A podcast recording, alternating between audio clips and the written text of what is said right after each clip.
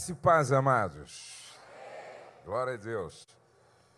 Eu estou, assim, sendo muito abençoado é, com vocês e também estando com o pastor Domingos.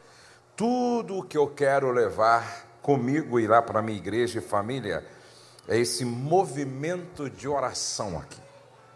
Eu continuo acreditando muito que a oração é a respiração da alma, na é verdade.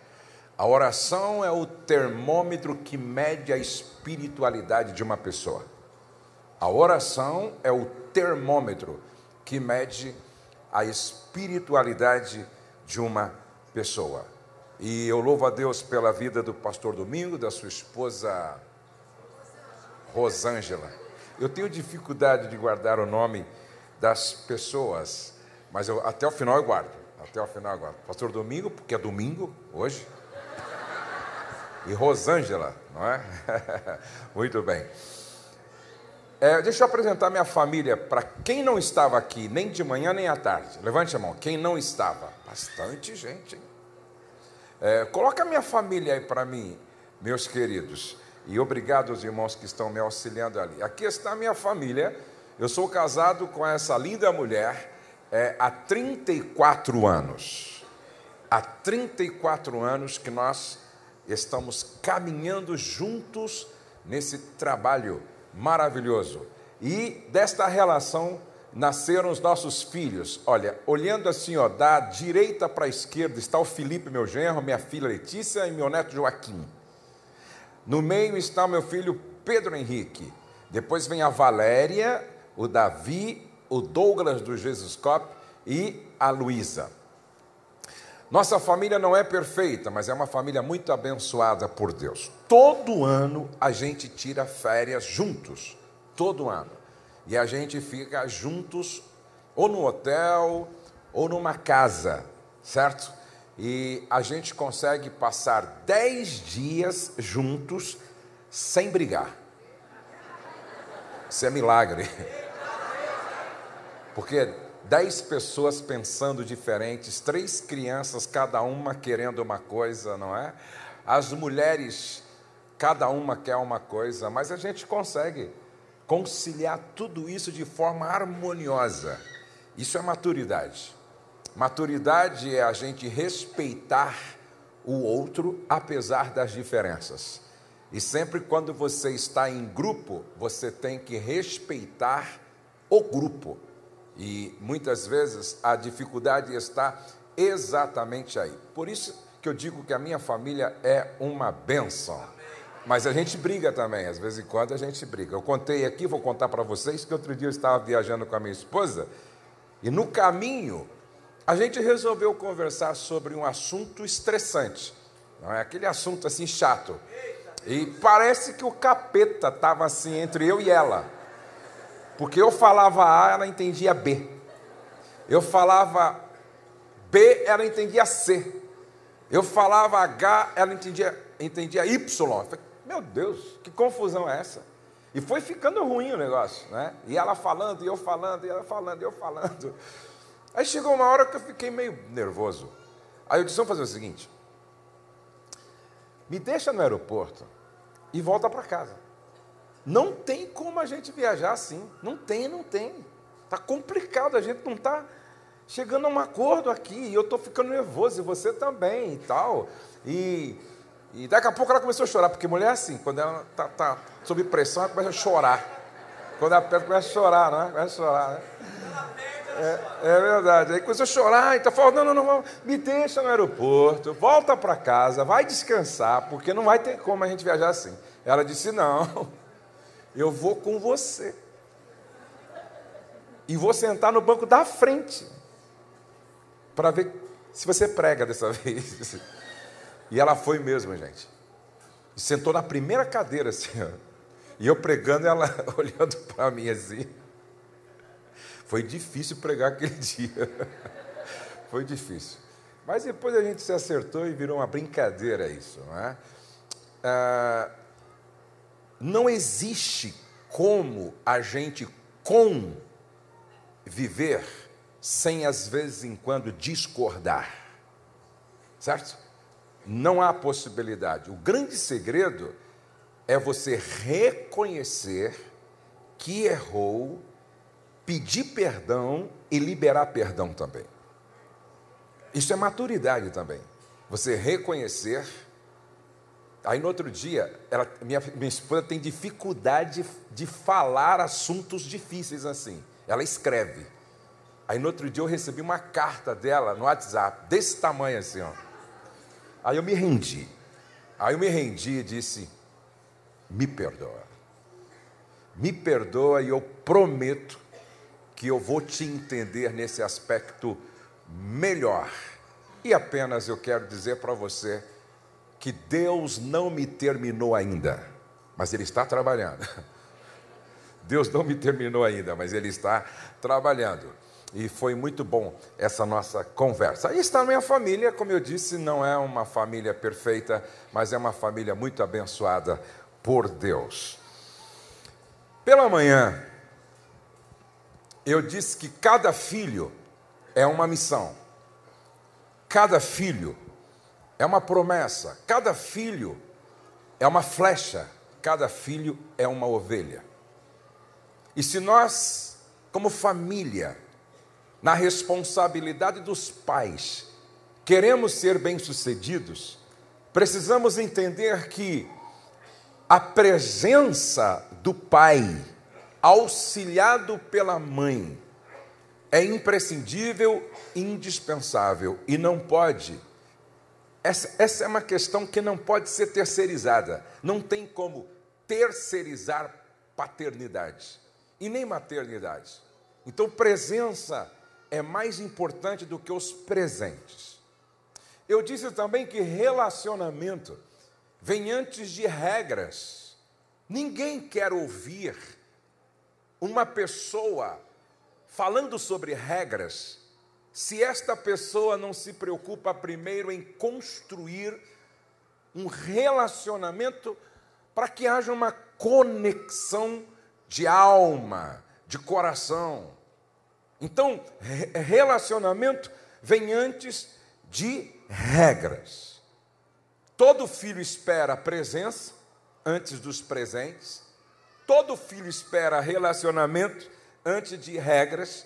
E isso serve para todos nós, porque nem todos, de repente, tiveram esse pai do qual eu falei pela manhã, um pai que ouve, que compreende, que respeita, que é solidário, um pai que confia, que inspira confiança, um pai que compartilha sonhos. Agora, hoje à noite eu quero pensar talvez mais dois pontos com vocês. Para que nós, pais, acertemos no exercício da nossa missão para ver a promessa de Deus se cumprindo, nossas flechas alcançando o alvo, e os nossos filhos, como ovelhas, sendo bem guiados, nós não podemos esquecer que o nosso exemplo tem que falar mais alto do que a nossa voz. O nosso exemplo tem que falar mais alto do que a nossa própria voz. Ou seja, todo filho quer ter um pai que ensina muito mais com o seu exemplo do que com as suas palavras. Abra sua Bíblia, por favor, no Salmo de número 15. Salmo de número 15. O Salmo de número 15 nos fala de integridade. Autoridade é o resultado da coerência entre palavras e ações. Vou repetir.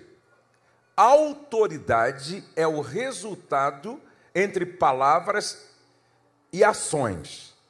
Os nossos filhos não esperam perfeição de nós. Eles esperam coerência entre o que nós falamos e o que nós praticamos. Se não preste atenção, Jesus, ele tinha doze discípulos que ele tratava como filhos. E o que ele dizia para os seus discípulos? Porque eu vos dei o exemplo. Repete comigo. Porque eu vos dei o exemplo. Porque eu vos dei o exemplo. Para que, como eu vos fiz, façais vós também. Quando você lê na Bíblia, vinde após mim, a ideia é, como eu fazer, faça também. Como eu agir, haja também. Aonde eu pisar, pise também. Ele nos deixou exemplo, disse Pedro, para que nós seguíssemos as suas pisadas. Como Paulo falava para os seus discípulos, que ele tratava como filhos espirituais: sede meus imitadores, como eu de Cristo. Sede meus imitadores. Preste atenção, que não faz sentido eu ensinar aquilo que eu não pratico.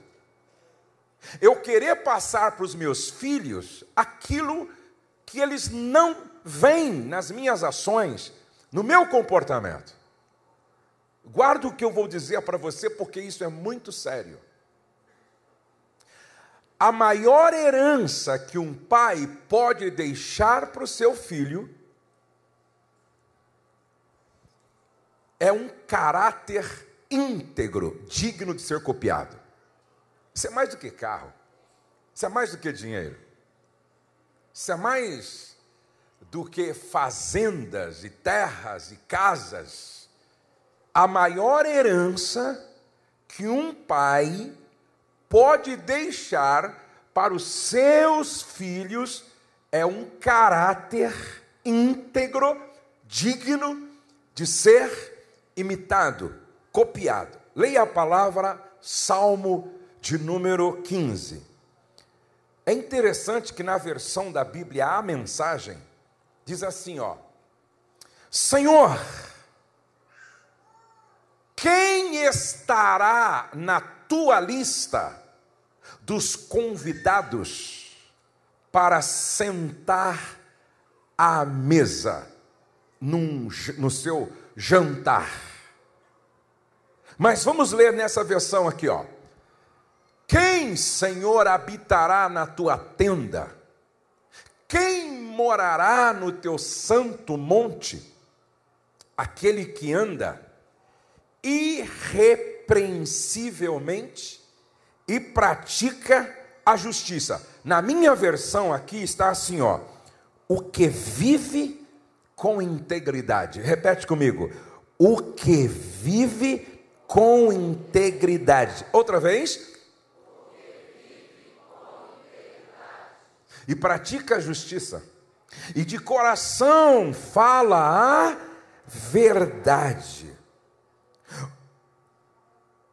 O que o que não difama com a língua, não faz mal ao próximo, nem lança injúria contra o seu vizinho, que a seus olhos tem por desprezível réprobo mas honra os que temem ao Senhor, o que jura com dano próprio e não se retrata.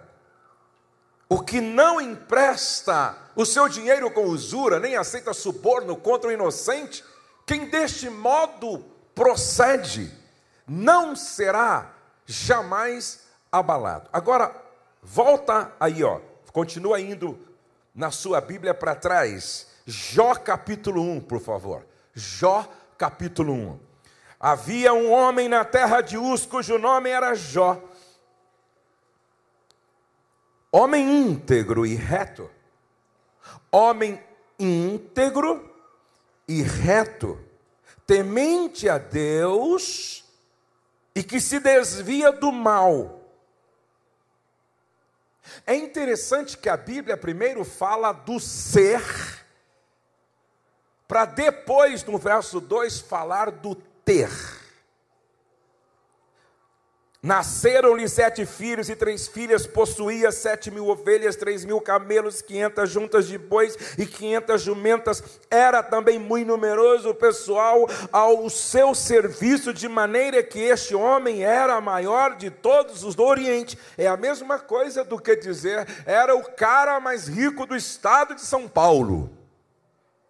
Tinha muito, mas antes de ter, Deus fala sobre o ser de Jó. Agora, verso, o que me impressiona é no verso 6, 7 e 8. Vamos ver.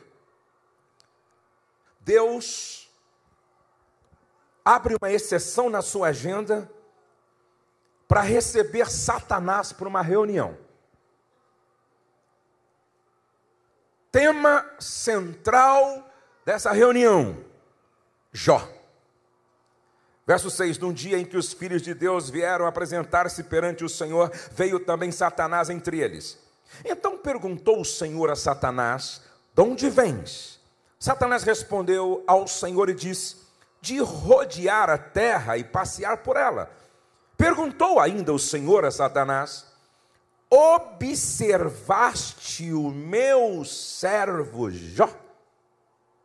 Diga para o irmão ao lado: Você sabia que o diabo te observa?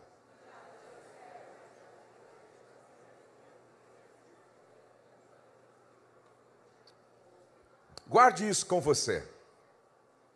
Você pode enganar o pastor, você pode enganar o conselho da igreja, você pode enganar tua esposa, seu marido, você pode enganar seus filhos, você nunca conseguirá enganar o mundo espiritual.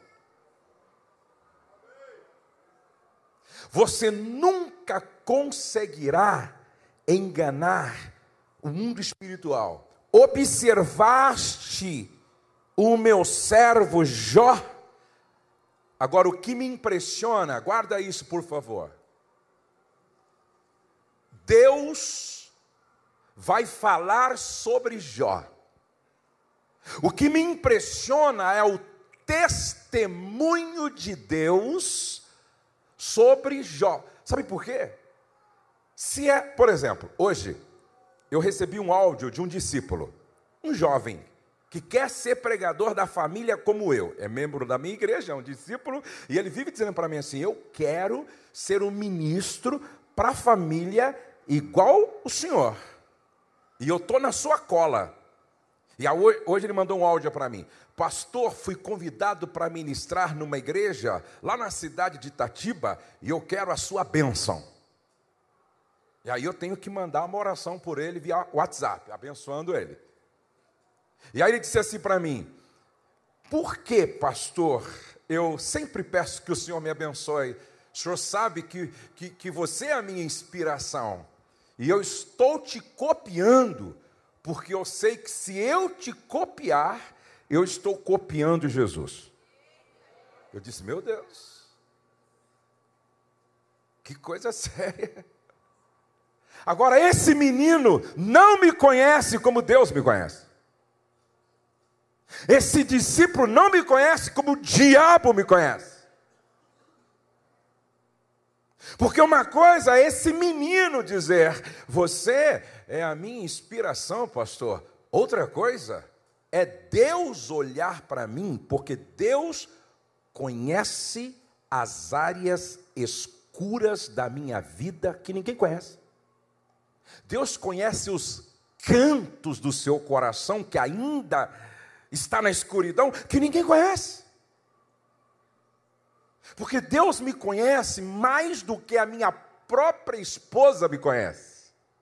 Porque a minha esposa me conhece até um determinado é, lugar, limite. Agora, Deus não. Deus me conhece por dentro e por fora. E aí é Deus quem está dizendo para o diabo assim, ó, porque ninguém, gente, isso aqui é muito sério, porque ninguém há na terra semelhante a Jó. Meu Deus. Já pensou Deus chegar assim para o pastor? Para o diabo, falando a respeito do pastor Domingo. Porque em Marília não tem ninguém igual ao Domingo. Já pensou? Que testemunho é esse, gente? Porque ninguém há na terra semelhante a ele, homem íntegro, homem reto, homem temente a Deus, homem que se desvia do mal. Aí, eu quero provocar você hoje. Eu vim aqui para jogar brasas acesas na sua consciência. Eu vim aqui para perturbar sua consciência. Para consolar alguns e acordar outros. Quem é que falou aí? Ok, então vou falar com você. Suponhamos que Deus marcasse uma reunião com Satanás para meia-noite de hoje, para falar sobre você. O que ele teria para dizer ao diabo a teu respeito?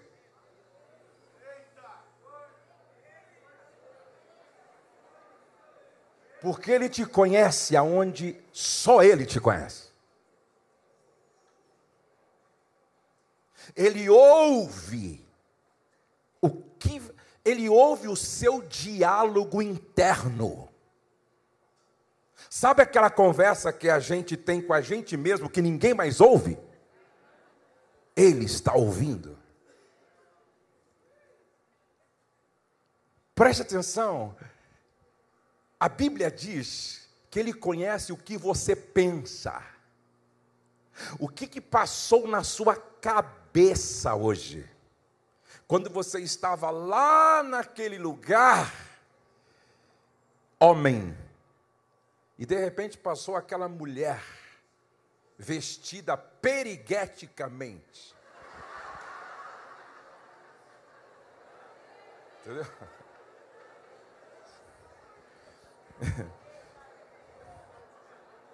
Observaste o meu servo Jó? Já pensou se Deus dissesse, observasse lá o Francisco? Observaste a Joana? Ele ouviu aquela sua conversa lá no cabeleireiro, irmã.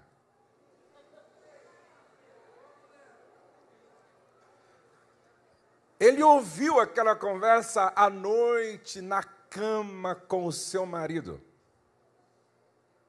Ele, ele leu o que você escreveu no seu WhatsApp essa semana. Ele estava lá observando o seu Facebook, os sites pelo, pelos quais você navegou. Observaste lá, meu servo? Observaste? Já pensou? Isso aqui é integridade. Caráter, veja só, reputação é o que as pessoas pensam que você é. Caráter é o que Deus sabe o que você é.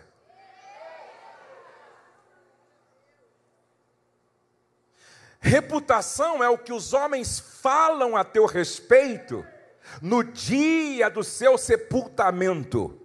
Caráter é o que os anjos falam para Deus a seu respeito. Presta atenção. Se a sua reputação não for sustentada pela sua integridade, você é um blefe. Você é uma fachada ambulante. Você é um sepulcro caiado. Você é fake mesmo. Porque a nossa reputação precisa estar sustentada pelo nosso caráter. Sabe por que nem todos os pais têm sucesso no processo de educação dos seus filhos? Porque eles não são íntegros. Agora, amados, preste atenção. Problema do Brasil, o maior problema do Brasil não é econômico. O maior problema do Brasil não é social. O maior problema do Brasil também não é político. O maior problema do Brasil é moral. Eu vou repetir. O maior problema do Brasil é moral. Qual é a base da confiança? Não é a integridade? A base da confiança é a integridade. Pergunto: quem confia no Brasil? Por que, que os investidores têm dificuldade de investir no Brasil? Escute o que eu estou dizendo, guarda isso, por favor. Prosperidade econômica anda junto com confiança, e confiança só com integridade. Se falta integridade, falta confiança. Se falta confiança, não há prosperidade, porque ninguém quer investir naquilo que não confia, ou naqueles que não confiam. E aí o Bolsonaro ganha as eleições. A igreja ora, faz campanha, o Bolsonaro ganha as eleições. Aí ele elege como ministro da Justiça o Moro, um homem que Deus levantou para fazer a diferença nessa nação. Aí ele elege o Moro. Aí todos nós nos enchemos de esperança. E muitos começaram a proclamar: agora o Brasil vai mudar, agora o Brasil vai mudar. Por que vai mudar? Ah, porque o Bolsonaro ganhou. Ah, porque agora o ministro da Justiça é o Moro. Não, não, não, não, não. O Brasil só vai mudar quando o brasileiro mudar.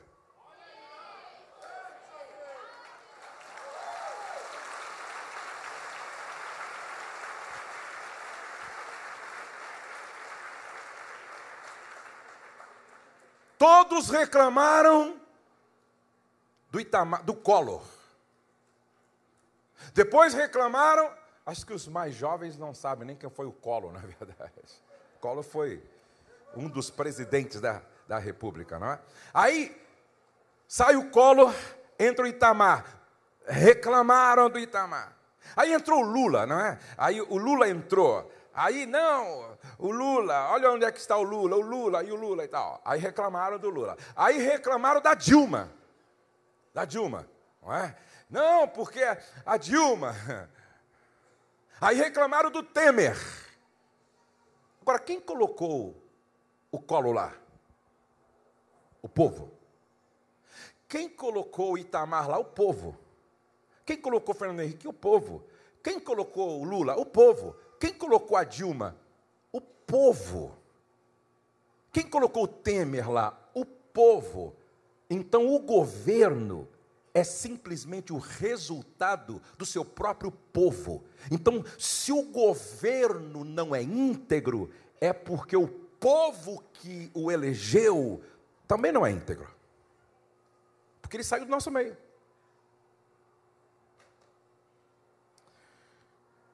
Não existe um governo íntegro com um povo não íntegro. E não existe um governo que não seja íntegro com um povo íntegro. Então, para mudar lá, precisa mudar aqui embaixo. Aí, preste atenção, vocês vão entender onde eu quero chegar.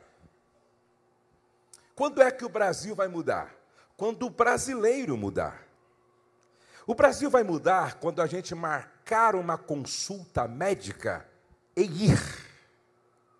O Brasil vai mudar quando o brasileiro não conseguir um atestado médico, não estando doente, para justificar uma falta na universidade ou no trabalho. O Brasil vai mudar quando ninguém comprar um CD pirata, um DVD pirata, uma bolsa pirata, um tênis pirata, uma camiseta pirata, um relógio pirata. O Brasil vai mudar quando ninguém comprar um aparelhinho para captar gratuitamente todos os canais da televisão paga.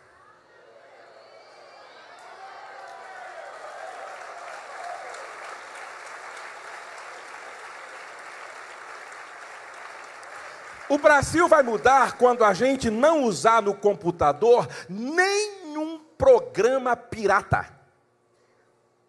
Pagar por todos. O Brasil vai mudar quando a gente não estacionar o carro na vaga do deficiente sem ser deficiente. O Brasil vai mudar quando a gente não estacionar o carro na vaga do idoso sem ser idoso. O Brasil vai mudar quando a gente respeitar as leis do trânsito.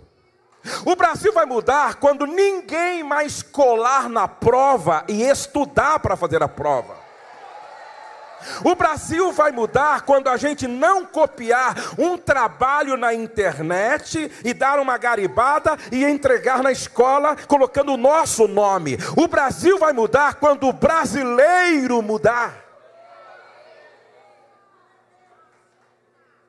Agora a igreja precisa fazer a diferença, porque quando Jesus diz assim, vós sois o sal da terra, está falando de caráter, mas quando diz, vós sois a luz do mundo, está falando de reputação, reputação e caráter, ou seja,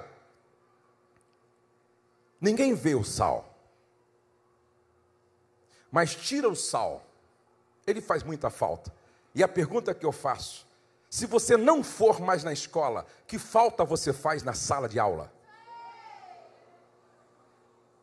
Se você não for mais na faculdade, que falta você faz na faculdade? Porque o sal ninguém vê, mas quando você tira o sal, todo mundo reclama: cadê o sal? Cadê o sal? Cadê o sal? Cadê o sal? Aonde a luz chega, ela é oposição às trevas. Aonde a luz chega, as trevas têm que bater em retirada.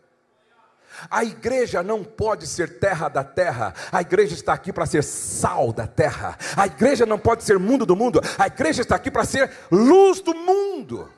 E essa revolução moral precisa começar dentro de casa, dentro da família.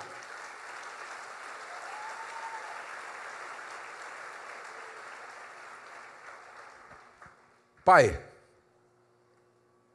quando seu filho pensa em verdade, lembra de você? Quando seu filho pensa em justiça, lembra de você? Quando seu filho pensa em lealdade, lembra de você? Quando pensa em ética, lembra de você? Quando pensa em fidelidade, lembra de você? Quando seu filho pensa em justiça social, lembra de você? Quando seu filho pensa em bom senso, equilíbrio. Lembra de você?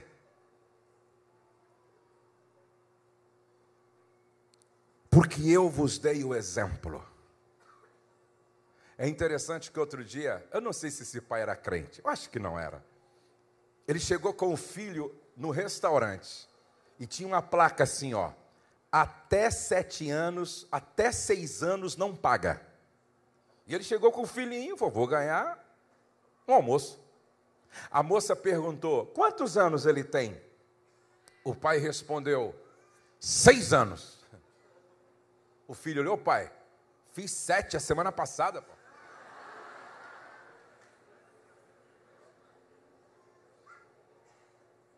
O Brasil está entre os países no mundo onde não há confiança. Os países mais prósperos do mundo são os países em que as pessoas mais confiam uma nas outras. Eu já viajei pelo mundo afora. Por exemplo, na Suíça, você pega o ônibus, não tem cobrador e você coloca a moeda e paga o ônibus. E não tem supervisor, não tem polícia supervisionando. E um brasileiro perguntou para um suíço: e se a pessoa não pagar? Aí o suíço respondeu: por que você faria isso? Interessante. E o brasileiro é criativo, hein? Lá nos Estados Unidos, tinha um brasileiro que estava roubando gás. E ninguém descobria como, gente. Porque o gás é encanado, né? É que nem água, né? luz. E o pessoal, meu Deus, esse cara não está pagando e está usando gás. Diz que o pessoal lá da polícia chamou o cara, falou: Ó, a gente não vai te prender, e a gente vai, por um período, vai dar o gás para você, só para você falar para a gente como é que você usa o gás sem pagar. E a gente não descobriu a fraude. Olha o que ele fazia. O gás era liberado a partir de uma moeda que colocava. Ele então viu o peso da moeda, fez uma forminha de gelo. E aí, o que, que ele fazia? Então ele preparava as moedinhas de gelo, colocava lá, liberava o gás e derretia a moeda.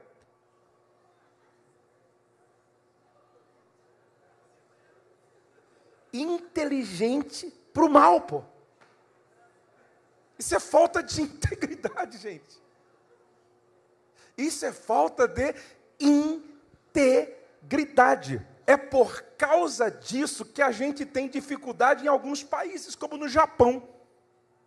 Sabe por que, o Japão é próspero? Todo mundo quer investir lá, porque lá se confia, porque é um país íntegro. Um irmão esqueceu a carteira no no orelhão, hoje não se usa tanto, mas naquela época, é, muitos anos atrás eu estive lá, é, usavam bastante. O irmão esqueceu a carteira no orelhão com todo o dinheiro. Voltou à tarde e a carteira estava no mesmo lugar, igual o Brasil.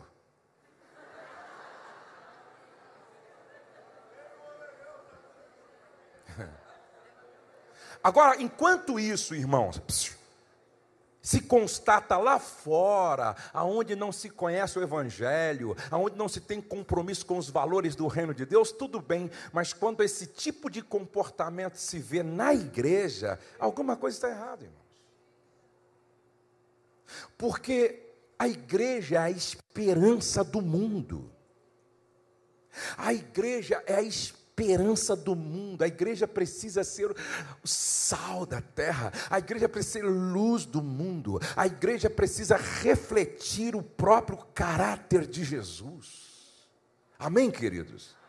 E, e, essa revolução moral precisa começar dentro de casa, aonde os pais possam dizer: porque eu vos dei o exemplo, olha para mim, porque eu vos dei o exemplo. Abra sua Bíblia de novo, por favor, no Salmo 23, Salmo de número 23. Dá uma olhada aqui. O que, que a ovelha espera do pastor, seu pai. Veja o que está no verso de número 3: refrigera minha alma, guia-me pelas veredas da justiça, por amor do seu nome. Escute aqui: nome é reputação. O Senhor tem um nome a ser preservado. O Senhor tem uma reputação fundamentada no seu caráter. Então, por amor à sua reputação, guia-me pelas veredas da justiça. Então, quando meu filho me vê dizendo não ao suborno, eu estou guiando ele pelas veredas da justiça. Quando meu filho me vê dizendo não à mentira, eu estou guiando eles pela vereda da justiça.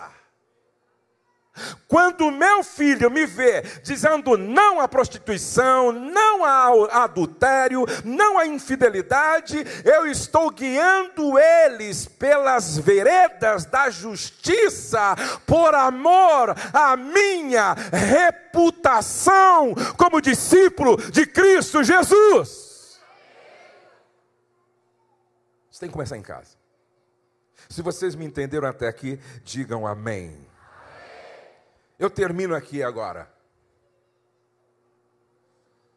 Abra a sua Bíblia. Eu quero que você abra a sua Bíblia em Efésios, capítulo de número 5, verso 25, por favor. Aos Efésios 5 e 25. Vós, maridos, ou maridos, amai. Aqui está no imperativo, tá?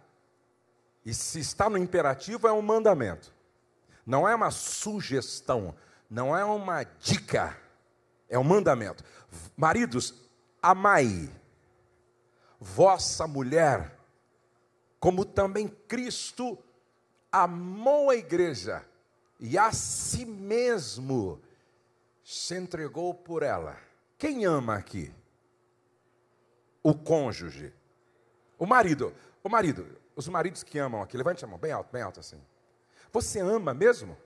Você ama até a cruz? Se você não entrega para ela o cartão de crédito, entregaria a vida por ela?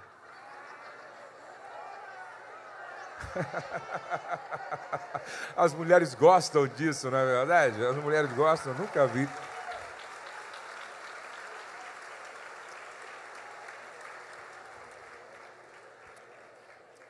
Aí você me pergunta assim, pastor Josué,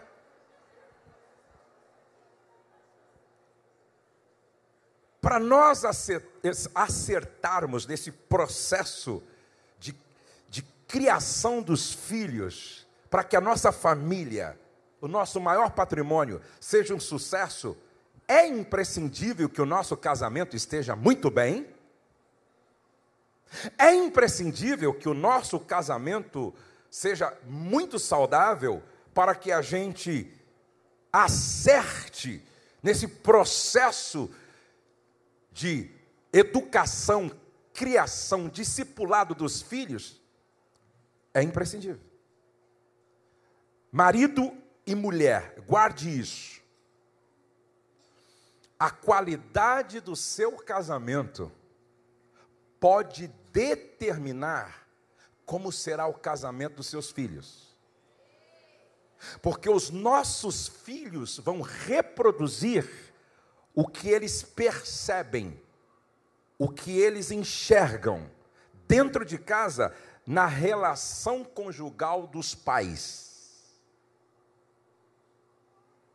Por isso, mulheres, ouçam isso. Quando a Bíblia diz assim, olha, em Efésios, capítulo de número 5.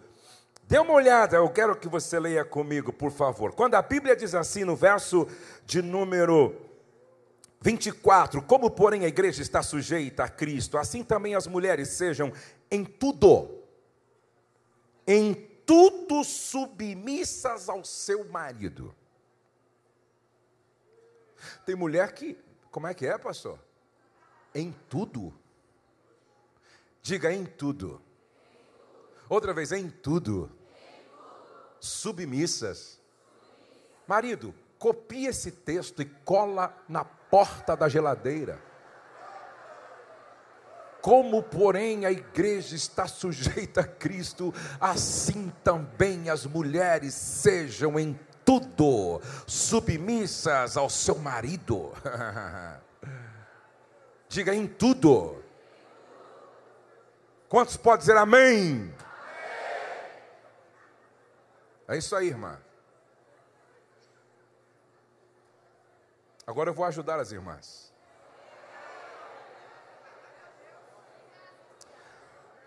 Paulo não está falando para qualquer marido.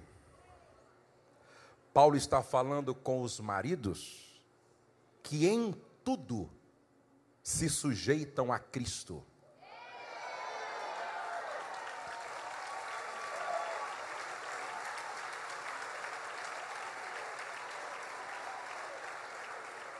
Sabe por quê? Qual é a mulher que não se sujeita em tudo a um homem que é capaz de ir até a cruz por ela? Qual é a mulher? Qual é a mulher que não se sujeita em tudo a um homem que a ama com, com a mesma intensidade com que Cristo ama a igreja. Olha que coisa linda, olha o que está aqui, ó. Verso 26, verso 25: Marido, maridos, amai vossa mulher como também Cristo amou a igreja e a si mesmo se entregou por ela. se entregou por ela, está falando de cruz, se entregou por ela por você, meu amor, eu vou até a cruz. Para, a santi, para que a santificasse, tendo a purificado por meio da lavagem de água pela palavra, para apresentar a si mesmo. Ei, escute, para apresentar para quem? Para quem? Outra vez, para quem? Ah, se os maridos entendessem isso aí. Jesus Paulo está falando de Cristo, e aí é uma lição extraordinária. O que Paulo está querendo nos ensinar, como maridos, é o seguinte: marido, preste atenção. Tudo que você faz pelo bem-estar da tua mulher é para você mesmo, pô. Tudo. Se eu invisto na saúde da minha mulher, o primeiro maior beneficiado sou eu mesmo, que eu vou ter uma mulher saudável do meu lado. Minha esposa uma vez chegou para mim e falou: Ô Jô, eu fui fazer um orçamento, uma cirurgia plástica. E aí ela falou o valor. Eu disse: parcela. Ela disse: até em dez vezes. Eu falei: então, se é para o bem da obra e do obreiro, eu patrocino. Que é para mim mesmo, é para mim mesmo, é para mim mesmo. Entendeu? Jesus, ó, isso aqui está na Bíblia, gente. Vamos ver se cirurgia plástica está na Bíblia. Vamos ver. Verso 27.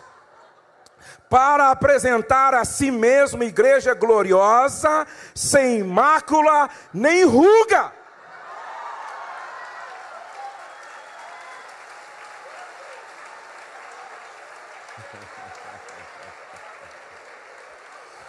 Quantos querem ter ao seu lado uma mulher gloriosa? Levante a mão assim, por favor.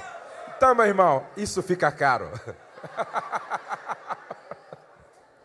Isso fica caro. Tem uma mulher gloriosa do lado, Jesus pagou um alto preço. Muito bem. Para apresentar a si mesmo, igreja gloriosa, sem mácula, nem ruga. Você sabia que um bom marido é um creme rejuvenescedor para a mulher?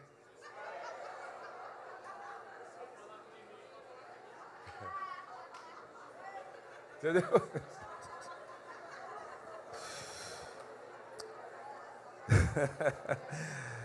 Sem mácula, nem ruga, nem coisa semelhante porém santa e sem defeito. Assim também os maridos devem amar a sua mulher como o próprio corpo, como seu próprio corpo. Porque quem ama a sua mulher ama a si mesmo. Agora tem uns maridos que para mim é, é tolo. Porque é o seguinte: se você não cuida da sua mulher, fica feia. E mulher feia é problema. É? Descuidada, relaxada, porque o marido não investe. E, e, e presta atenção. Segundo, ela adoece emocionalmente, ela fica amarga, azeda, mal-humorada, chata. Entendeu? E aí ela não serve, aí ela não coopera, aí ela não ajuda. Por quê? Psiu. Segura aí. Cada mulher é o resultado do marido que tem.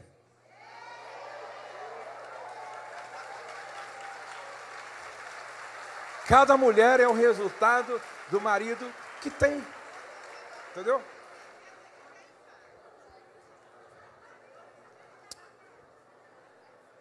Apresentar a si mesmo.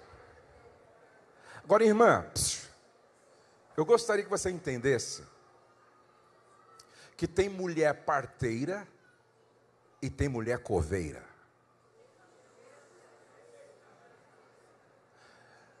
Muitas mulheres não ajudam também, não coopera. Tem mulher que nunca foi a torcedora número um do marido na arquibancada da vida. Nunca foi. E é terrível quando você tem uma mulher com espírito de coveira. Ela é negativa, ela é pessimista, ela só vê morte em tudo. Vamos fazer uma viagem de navio. Você não lembra do Titanic? Vamos de avião, você não lembra da Gol, da tanque que caiu? Vamos de ônibus, você não lembra daquele ônibus que capotou e matou 15? Vamos de carro, eu dentro de um carro 15 horas, você está louco? Então morre, irmã. Não é? Então morre, irmã. É terrível uma mulher com espírito de coveira. O marido resolve ajudá-la.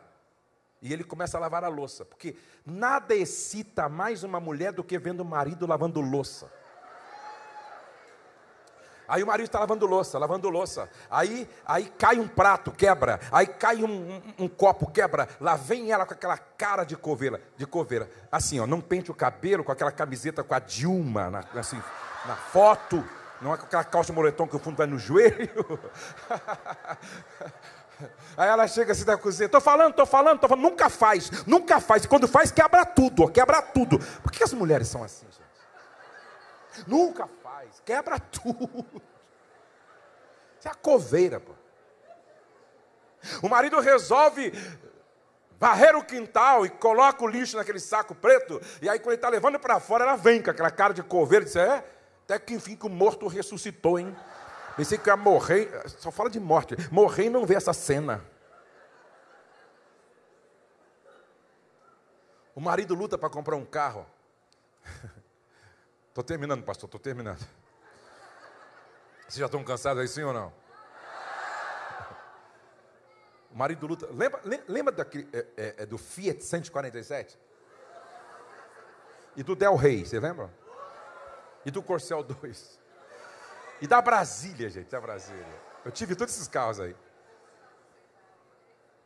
Aí o cara lutou para comprar o Del Rey naquela época. Lutou. Aí lavou Del Rey, pintou pneu de pretinho. Aí tinha um toca-fita. Lembra daquele toca-fita, acho que era Rodstar? Colocou lá Chile Cavalhado para tocar. O Zé de Paula. Lembra? Lembra disso? Aí ele chega em casa todo feliz da vida, feliz da vida, o sonho realizado e tal. E ela com aquela cara de coveira, gente. Não pente o cabelo, faz três dias, amarra. Aquela camiseta, não, com a Lula e o, Lula e a Dilma, da camiseta e tal. Aquela calça de moletom. Ela está passando roupa com uma raiva. E o cara chega, meu amor, meu amor, meu amor. Comprei o Del Rey. Ela olha assim. Trouxe pão. Trouxe leite. Seus filhos estão tá com fome aí, ó, tudo com fome coronel. E você atrás de carro. O cara fica com a vontade de colocar ela no porta-mala. E na Serra de Santos. Deixa para lá. Irmã, é difícil amar uma mulher assim, pô. É difícil conviver com uma mulher que pensa mais como coveira do que como parteira. Vou desenhar uma parteira aqui, ó. Olha como é que é a parteira. Ela vê o marido lavando e quebrando, né? Copo, prato, ela chega. Não se preocupa, meu amor, não se preocupa. 15 dias lavando, você fica craque. Dá um beijo aqui, dá um beijo aqui. Você é o cara. Não é?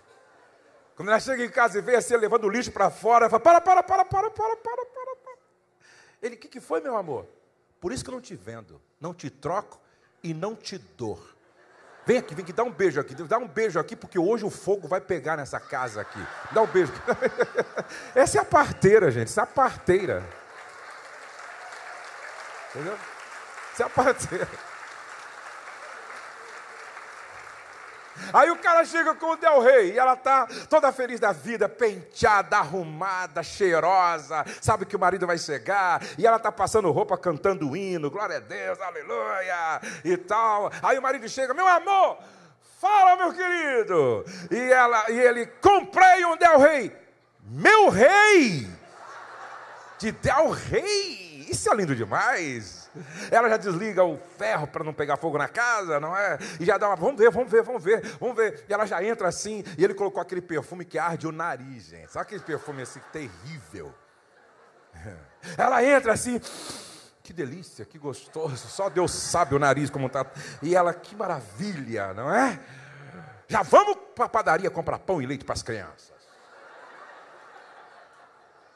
E no caminho ela diz assim: nossa primeira viagem vai ser para a casa da tua mãe. Essa é a parteira. Todas as mulheres, levante a mão assim, por favor, bem alto. Você pensa como parteira ou coveira?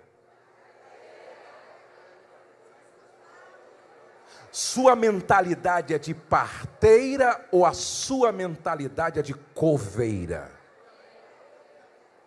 Você ajuda os sonhos do teu marido a vir para fora. Você, quando fala e age, extrai o melhor do seu marido. Não esqueça, a tua filha vai reproduzir o teu comportamento. Um dia, eu aconselhando um casal numa igreja, e a esposa, pastor, ora, pastor, pastor, ora por mim, a minha filha arrumou a mala essa semana, 17 anos, e foi embora, não sabemos onde ela está. A minha filha, pastor, sumiu, sumiu, pastor, pastor. Eu orei, quando a irmã saiu, o marido disse: Pastor, vem aqui, vem aqui, vem aqui. Leia essa carta que a minha filha deixou para a mãe. Aí eu li assim, ó.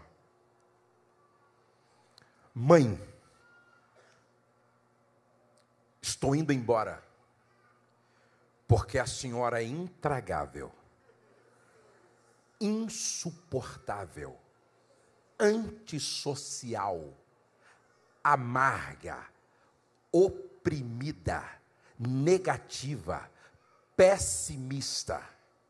Você faz desta casa um inferno. Eu estou indo embora para não adoecer como você. E eu não sei por quanto tempo o Pai vai te suportar.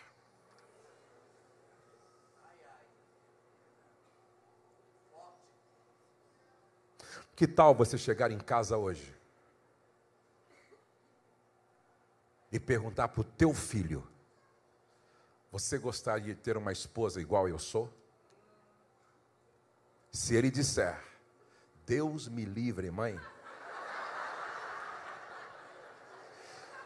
Vai lá para minha casa de recuperação de casamento. Tal você chegar em casa hoje e perguntar para tua filha: Você gostaria de ter um, um marido igual eu sou para tua mãe? Eu perguntei isso para algumas meninas numa conferência, elas ficaram de pé e eu perguntei: Ei, ei, quantas de vocês gostariam de ter um marido igual o papai? Quatro gritaram: Não! Um dia eu estava conversando com uma senhora e ela disse: Está vendo aquele homem ali, pastor? Estou vendo, é meu marido. Deixa eu contar para o senhor o que aconteceu outro dia lá em casa. A gente sempre briga, a gente vive se brigando. E outro dia eu estava deitado assim no sofá e aí a gente discutindo e tal. E como ele não conseguiu ganhar de mim no argumento, ele encheu a boca de catarro e chegou assim e escarrou no meu rosto. Eu tenho uma filha com 26 anos e eu a conheci. Ela é formada, ela, ela é doutora, ela tem o salário dela como é, integrante lá da Marinha ou da Aeronáutica, não me fala a memória. Ela tem um apartamento, tem o um carro, tem grana. 26 anos e ela diz assim: Eu nunca vou me casar. Mas por que, minha filha? Porque eu não quero ter ao lado um homem escarrando no meu rosto. Você é um modelo saudável para ser copiado. Uma das coisas que me alegrou muito quando eu fui fazer o casamento do Douglas, que casou primeiro lá em casa. Eu disse, Douglas, eu vou convidar um pastor amigo, como Eibe, como Paulo Amazone, como Calito Paz, um pastor amigo, para fazer o, nosso, o seu casamento. Ele disse: Não, não, não, não. Eu só caso se você fizer o meu casamento. Mas por quê? Seu casamento eu conheço, seu casamento me inspira. Pai, faz o meu casamento. Aí a minha filha Letícia foi casar. Eu disse, filha, eu vou entrar com você na igreja. E aí um amigo faz o casamento. Falou, não, não, não, só entra comigo e faz meu casamento. Mas por que, minha filha? O seu casamento eu conheço, pai. E o seu casamento me inspira. O Senhor vai fazer o meu casamento. Seu casamento inspira seus filhos. Amanhã, se eu fosse você, não perderia por nada. Sabe por quê? Amanhã eu vou falar sobre uma chave que, se você entender, Deus vai levar sua família para um outro nível. Deus vai levar sua família para uma outra fase e você vai começar a experimentar o que você nunca experimentou dentro da sua própria casa. Vamos ficar de pé na presença de Deus.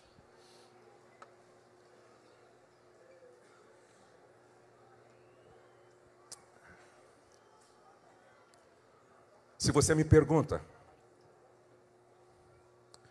Pastor Josué, o que é necessário para que minha casa se torne o melhor lugar do mundo para estar. O que é necessário para que a minha casa seja uma extensão do céu. O que é necessário para que a minha casa seja um pedaço do céu. O que é necessário para que a minha casa vive uma realidade celestial. Trazer Jesus para dentro de casa como Senhor, como Salvador. Tudo o que você fizer pela sua família, excluindo Jesus como Senhor e Salvador, é provisório, paliativo por pouco tempo. É só quando Jesus entra e assume o lugar como Senhor e Salvador que toda transformação é efetiva. Jesus entrou na casa de Zaqueu. E quando Jesus entrou na casa de Zaqueu, algumas mudanças começaram a acontecer. A palavra de Jesus, a conversa de Jesus, o assunto de Jesus foi mudando, foi pro, promovendo e provocando transformação, até que, de repente, Zaqueu se manifesta dizendo: Senhor, se eu tenho defraudado alguém, eu vou devolver quatro vezes mais, e eu vou dar aos pobres metade dos meus bens. Ao ouvir isso, Jesus disse: Hoje chegou transformação, salvação, libertação nesta casa. Eu vim para dizer a você, amigo, eu vim para dizer a você, amiga, que hoje chegou salvação para sua casa. Hoje chegou libertação para sua casa. Hoje chegou mudança para sua família. Basta você abrir o coração e dizer: Jesus, assume o primeiro lugar na minha vida, como Senhor e como Salvador. Aonde está um amigo ou uma amiga, uma pessoa, que veio hoje e depois de ouvir tantos conselhos, quer levar para casa, quer levar no seu coração e na sua vida, Jesus como seu Senhor, como seu Salvador. Aonde há alguém hoje que quer levantar sua mão dizendo: Eu quero Jesus como meu Senhor, como meu Salvador. Levante a sua mão, por favor. Há uma pessoa, quem está fazendo isso pela primeira vez, você nunca fez isso, você quer fazer hoje, levante a sua mão como sinal. Deus te abençoe, Deus te abençoe, Deus te abençoe, Deus te abençoe, Deus te abençoe, Deus te abençoe. Vamos aplaudir ao Senhor por todas estas pessoas. Quanta gente.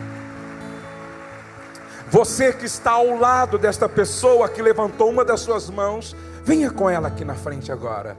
Eu quero orar com você, eu quero orar por você. Vamos louvar ao Senhor.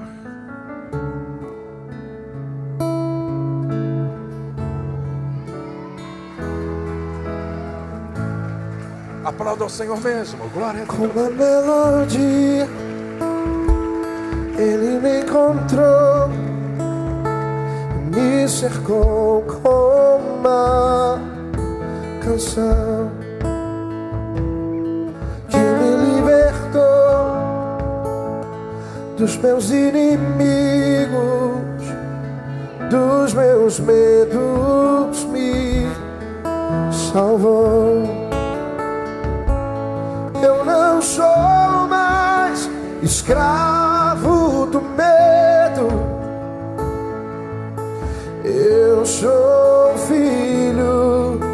Deus. Eu não sou mais escravo do medo.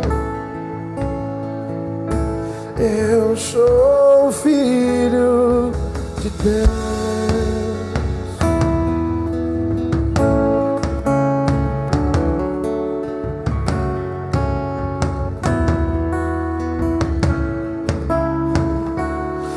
Antes de nascer, escolhido eu fui, cante isso, por meu nome me chamou.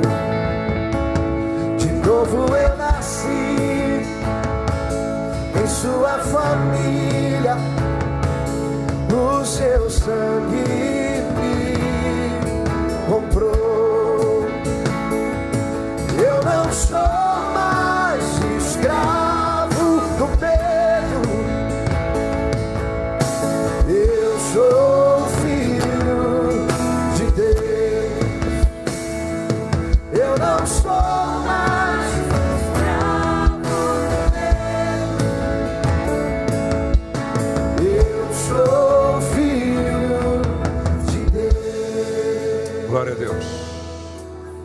Coisa linda.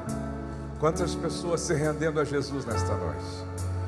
A Bíblia diz que há uma festa no céu por um pecador que se arrepende. Imagina a festa que não está havendo no céu agora. Gente se rendendo a Cristo e reconhecendo como Senhor e Salvador. Coloque a mão no seu coração. Quero que todos repitam esta oração comigo, junto com essas pessoas aqui na frente. Vamos orar? Diga comigo, Senhor Deus e Pai, eu reconheço todos os meus pecados, as minhas iniquidades, e reconheço também que não há outro fora de Jesus que pode me salvar, me perdoar, me libertar, porque foi Jesus que morreu em meu lugar, em uma cruz, e ao terceiro dia ressuscitou, e vivo está para todo sempre, como meu Senhor, como meu Salvador. Ó Pai, perdoa os meus pecados, purifica-me com o sangue de Jesus Faz do meu coração morada do Espírito Santo. E através da minha vida, alcança toda a minha casa. Eu oro em nome de Jesus, declarando que nasci de novo, estou salvo, em nome de Jesus. Amém. Dê um abraço nessa pessoa, vamos.